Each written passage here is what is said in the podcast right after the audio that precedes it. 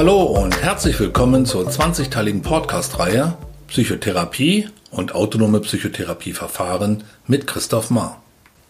In diesem zehnten Teil geht es um die kognitive Verhaltenstherapie.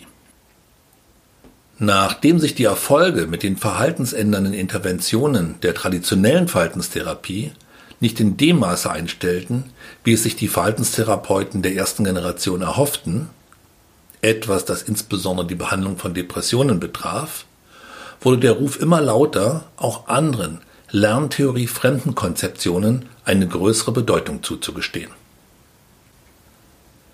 Eine Person, die besonders stark aufbegehrte und vehement dafür eintrat, das lerntheoretische Gedanken- und Methodenkorsett zu erweitern, sich gegenüber Therapiemethoden unterschiedlicher Therapieschulen und Konzeptionen zu öffnen und sich diese nutzbar zu machen, war Arnold Lazarus, ein südafrikanisch-US-amerikanischer Psychologe und ehemaliger Schüler von Joseph Wolpe.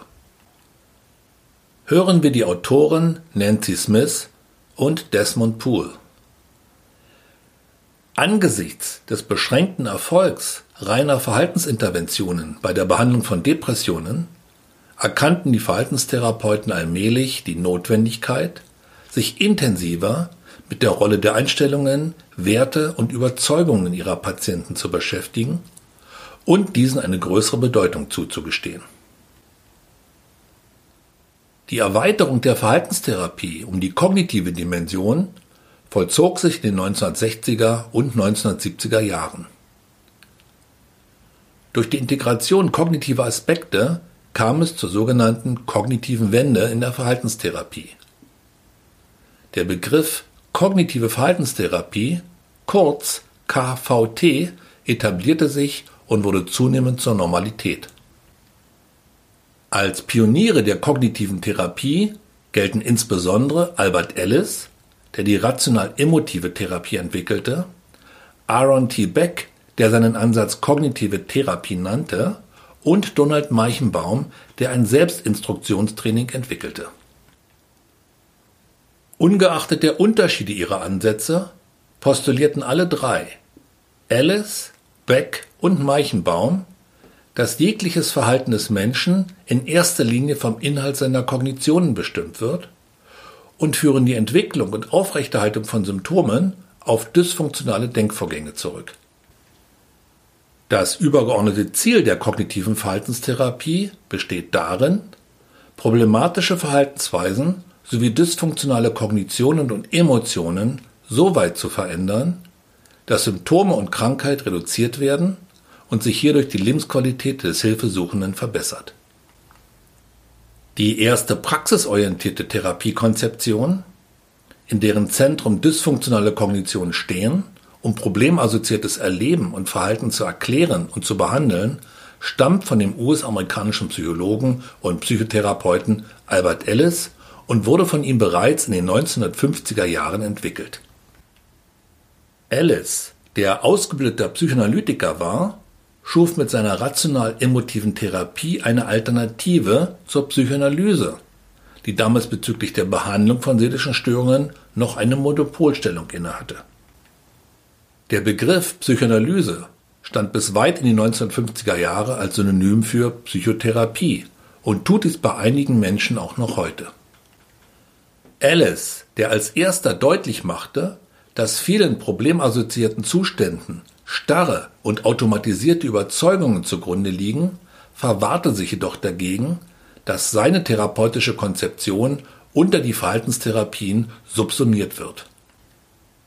Jemand, der sich anders als Alice nicht dagegen verwahrte, mit seiner Theorie und Therapie zu einem festen Bestandteil der Verhaltenstherapie zu werden und deshalb auch als Vater der kognitiven Verhaltenstherapie gilt, ist der US-amerikanische Psychiater und Psychotherapeut Aaron T. Beck. Beck, der ebenso wie Alice ausgebildeter Psychoanalytiker ist, entwickelte sein Theoriegebäude und seine kognitive Therapie in den späten 1960er Jahren. Im Zentrum von Becks Theoriegebäude und Therapieansatz, der sich insbesondere auf die Behandlung von Depressionen richtet, steht die Überzeugung, dass emotionale Störungen oftmals auf sogenannten Denkfehlern beruhen. auf automatischen Gedanken, die sowohl bewusster wie unbewusster Natur sind. Typische Denkfehler nach Beck sind beispielsweise das Personalisieren, das ungerechtfertigte Beziehen äußerer Ereignisse auf sich selbst, sowie das polarisierte Denken. Ein stark kontrastiertes Entweder-Oder-Denken bzw. Schwarz-Weiß-Denken ohne die Möglichkeit, Graustufen zu erkennen. Weitere spezifische Denkfehler sind die selektive Abstraktion, die Übergeneralisierung und die Übertreibung. Alle der vorgenannten destruktiven Denkmuster sind zunächst im Ruhestand und werden typischerweise erst durch negative Stimmungslagen und unerfreuliche Ereignisse aktiviert. Im Mittelpunkt der Therapie steht die Sensibilisierung des Hilfesuchenden bezüglich seiner automatisiert ablaufenden Gedanken und selbstzerstörerischen Bewertungen, sodass in ihm zunehmend die Erkenntnis reifen kann, dass seine Überzeugungen seine Stimmung und sein Erleben maßgeblich prägen. Ein weiterer, bereits erwähnter Pionier der kognitiven Verhaltenstherapie ist der US-amerikanische Psychologe Donald Meichenbaum, der das Selbstinstruktionstraining entwickelte. Der Ausgangspunkt für den Selbstinstruktionsansatz ist das innere Sprechen, dessen sich schon Kinder bedienen, um ihr Verhalten zu organisieren.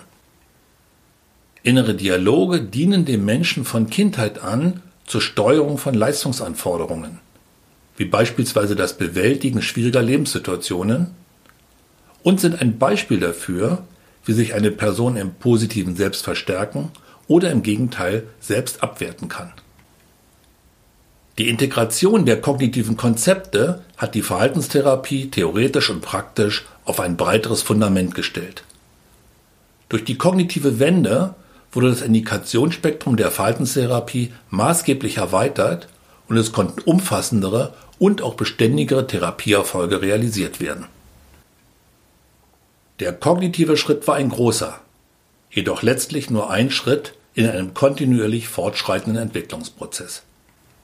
Wenn euch diese Folge gefallen hat, würde ich mich freuen, wenn ihr diesen Podcast abonniert und positiv bewertet. In der nächsten Folge geht es um die Schematherapie, durch die es innerhalb der Verhaltenstherapie zur sogenannten emotionalen Wende kam. Weiterführende Informationen von mir und meiner Arbeit findet ihr auf www.institut-christoph-mar.de.